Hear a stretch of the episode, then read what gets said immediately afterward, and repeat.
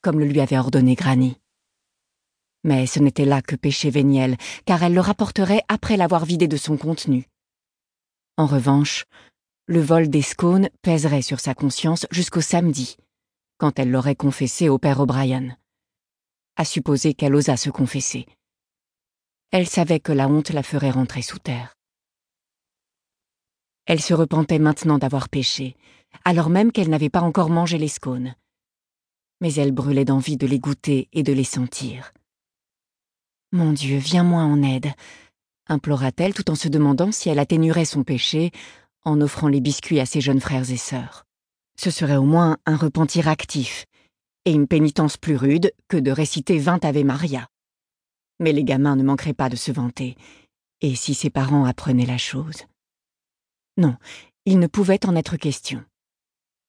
Et puis tout empira. Tandis que Kathleen réfléchissait à la manière dont elle pourrait expier son péché, un désir jaillit en elle, qui accéléra les battements de son cœur. Était-ce la peur La culpabilité Ou tout simplement la joie? Elle pourrait partager les biscuits avec Michael Drury, le fils de leur voisin paysan. Il vivait avec sa famille dans une chaumière plus petite, plus enfumée et plus misérable encore que la leur et n'avait certainement encore rien mangé, à part peut-être quelques épis de blé que les garçons mâchouillaient en rentrant la moisson pour le compte de Lord Wetherby. En soi, un manquement déjà qui valait au fautif une volée de coups quand il était surpris par M. Trevalion.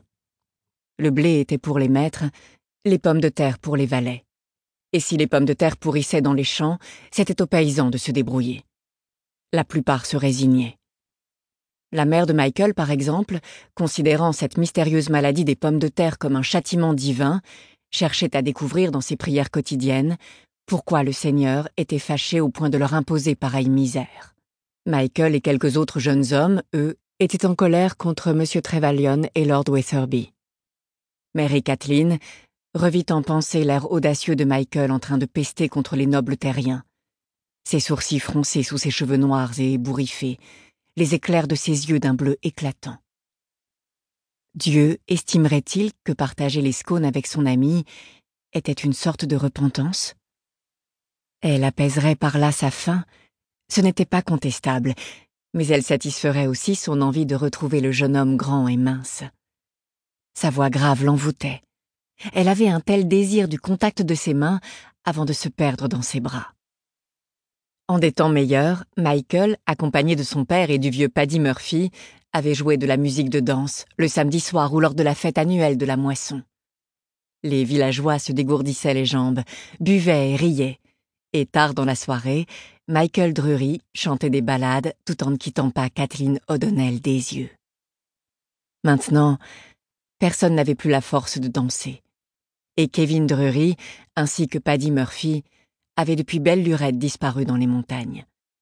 On racontait qu'ils y avaient monté une distillerie de whisky florissante. On disait aussi que Michael vendait les bouteilles en sous-main à Wicklow. Le père de Kathleen, en tout cas, voulait ne rien avoir à faire avec les druries.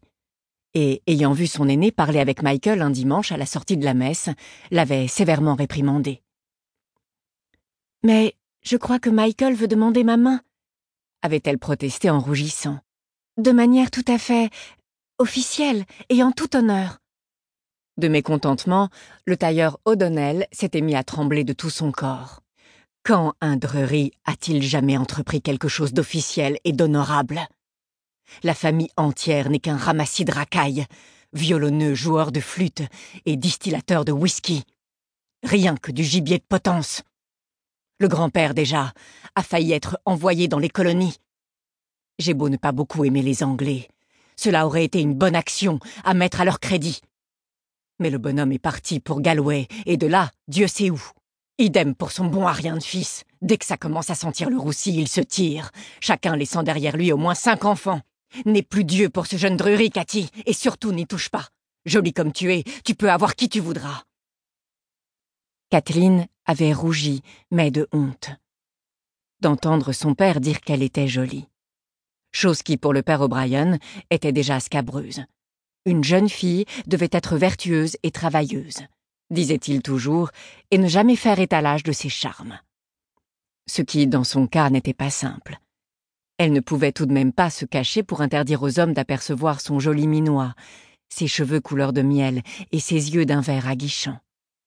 Michael avait comparé leur couleur au vert foncé des glaines.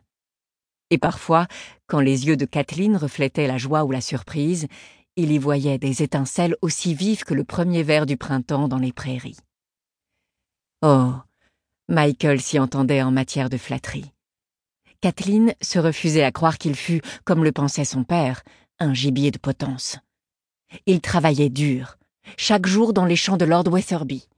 En outre, il jouait du violon le week-end dans les pubs de Wicklow, un long trajet à pied quand personne ne lui prêtait un mulet ou un âne.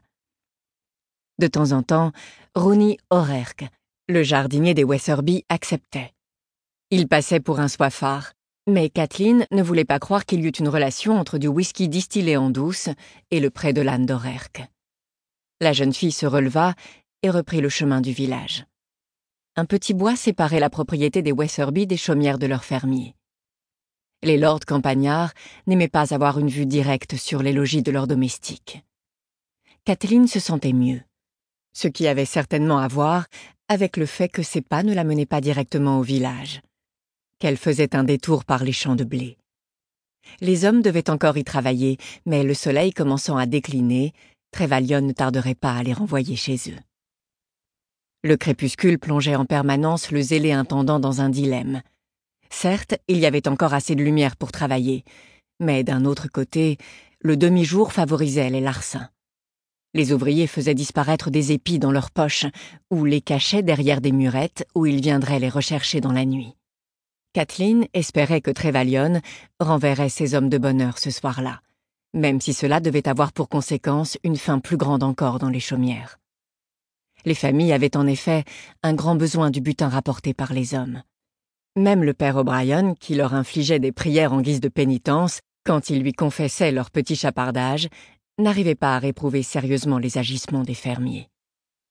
Si les pères de famille passaient ensuite la moitié du dimanche à expier leurs péchés à genoux dans l'église, les jeunes gens comme Michael, pendant ce temps, parcouraient les champs pour dérober quelques épis supplémentaires, profitant de ce que les lords et les ladies, le dimanche, se promenaient à cheval ou chassaient avec leurs amis. La pleine lune, qui ce soir-là succéderait au crépuscule, allait renforcer chez Trévalion la peur des vols. Les hommes, les femmes et les enfants trouveraient facilement au clair de lune les épis cachés. Ils le savaient et quelques désespérés mettraient même à profit la nuit pour mener des expéditions. Kathleen présumait que l'intendant dînerait tôt, puis piquerait un petit somme avant de patrouiller une partie de la nuit. La jeune fille dut se forcer pour ne pas cracher quand elle le croisa assis sur le siège du conducteur de la dernière charrette, tandis que les ouvriers exténués rentraient chez eux à pied. Oh là, la petite Mary Kathleen la salua-t-il d'un ton affable. Que cherches-tu ici, boucle d'or?